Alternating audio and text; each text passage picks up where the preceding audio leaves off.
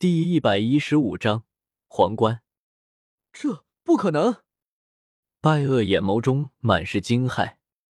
一次碰撞，他竟然连主神器长剑都握不稳了，甚至长剑反弹，反而将自己切成了两半。怎么可能会有如此荒谬的物质攻击？这真的是大圆满上位什么？不好，逃！拜厄看到周通继续向自己追来之后，立即出手震碎了身边的虚空，那仅存的半个身体瞬间遁入了空间乱流之中。面对周通的攻击，他已经顾不得许多了，必须要自我放逐才有一线生机。拜厄一共只有两件主神器，攻击主神器以及一件灵魂防御主神器，他可没有物质防御主神器。面对周通如此可怕的攻击，根本不可能对抗的了。空间乱流之中，拜厄控制主神之力，迅速重新生成了自己的下半身，但他的身体却几乎动弹不得，在那空间乱流之中艰难的移动。他要进入空间乱流的深处，远离周通，距离越远越好，全力以赴逃入空间乱流。我还真没办法拉你出来。周通心中暗道：扭曲立场虽然能拉出一大片空间乱流，但想要拉出大圆满还不够。周通如今强大的地方是他那主神器一般的肉身和四系融合神力，但扭曲立场这样的招式很难扭曲一个大圆满全力逃遁，尤其是这一招乃是大地属性的招式。周通的大地神分身还没有圆满，意志威能还没有强大到对大圆满彻底碾压。不过，你以为自己逃入空间乱流就能免死？做梦！周通身体一动，瞬间一同冲入了空间乱流之中。他这么一动，所有人都惊了。但最为震撼的还是拜厄，他原以为自己都自我放逐。应该能逃掉，但没想到这个对手竟然有这么重的杀心，不惜一同被放逐也要干掉自己。你到底是谁？你的几个朋友都没事，你何必对我赶尽杀绝？拜厄传音，他是真的不解，自己虽然出手对付他朋友，但他朋友一点事都没有，他为什么愿意不惜被放逐也要出手？因为，你不理解我的强大。你以为我这是自我放逐？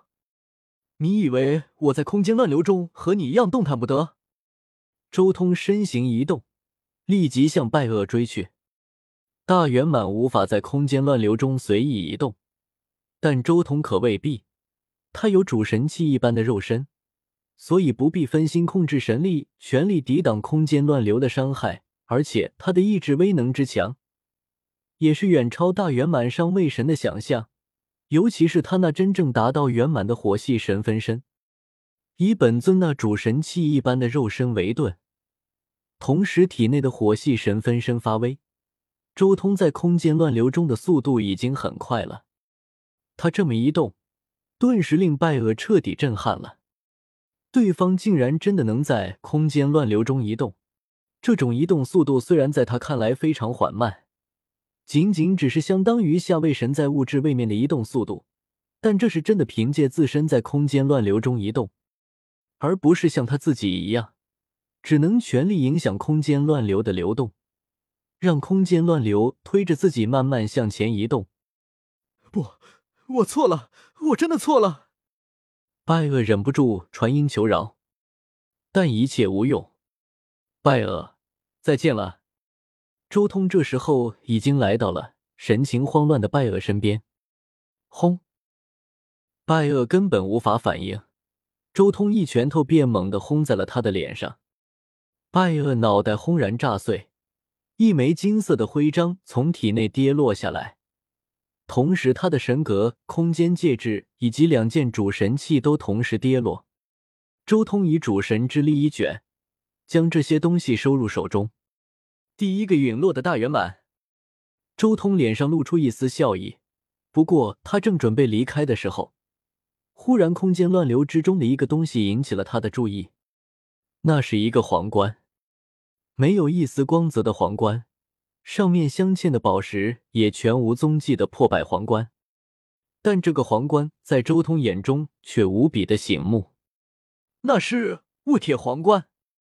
原来在这里，不来空间乱流走一趟，恐怕还真的找不到。周通脸色狂喜，立即向那皇冠所在之的赶去。不过他就算能在空间乱流中移动，但这速度也不算太快，所以赶过去还需要一点时间。与此同时，星河旁边。破碎的空间重新愈合，雷斯金、林雷他们怔怔的看着那愈合的空间。卡恩他坠入空间乱流了。林雷有些震撼，没想到竟然是这个结果。拜厄是真的在劫难逃了。雷斯金也有些感慨，卡恩确实强的可怕，当今所有大圆满之中，唯一的一个特殊种族，确实强大。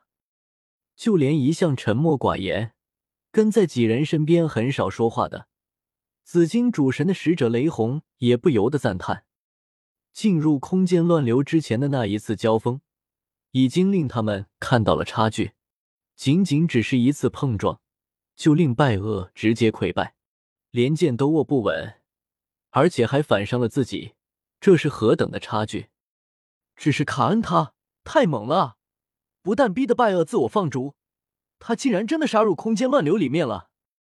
贝贝也被周通此举震撼到了。雷斯金，卡恩是为我们去追杀拜厄的，能不能求你母亲出手，把他从空间乱流中带出来？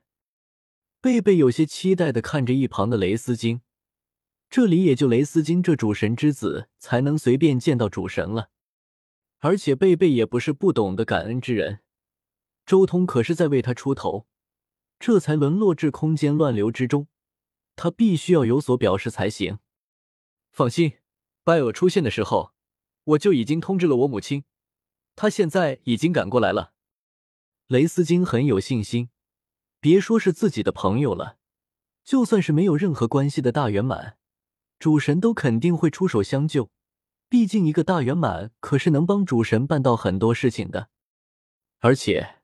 如此出手救下一位大圆满，可是有很大的机会将这位大圆满收入手下作为使者的。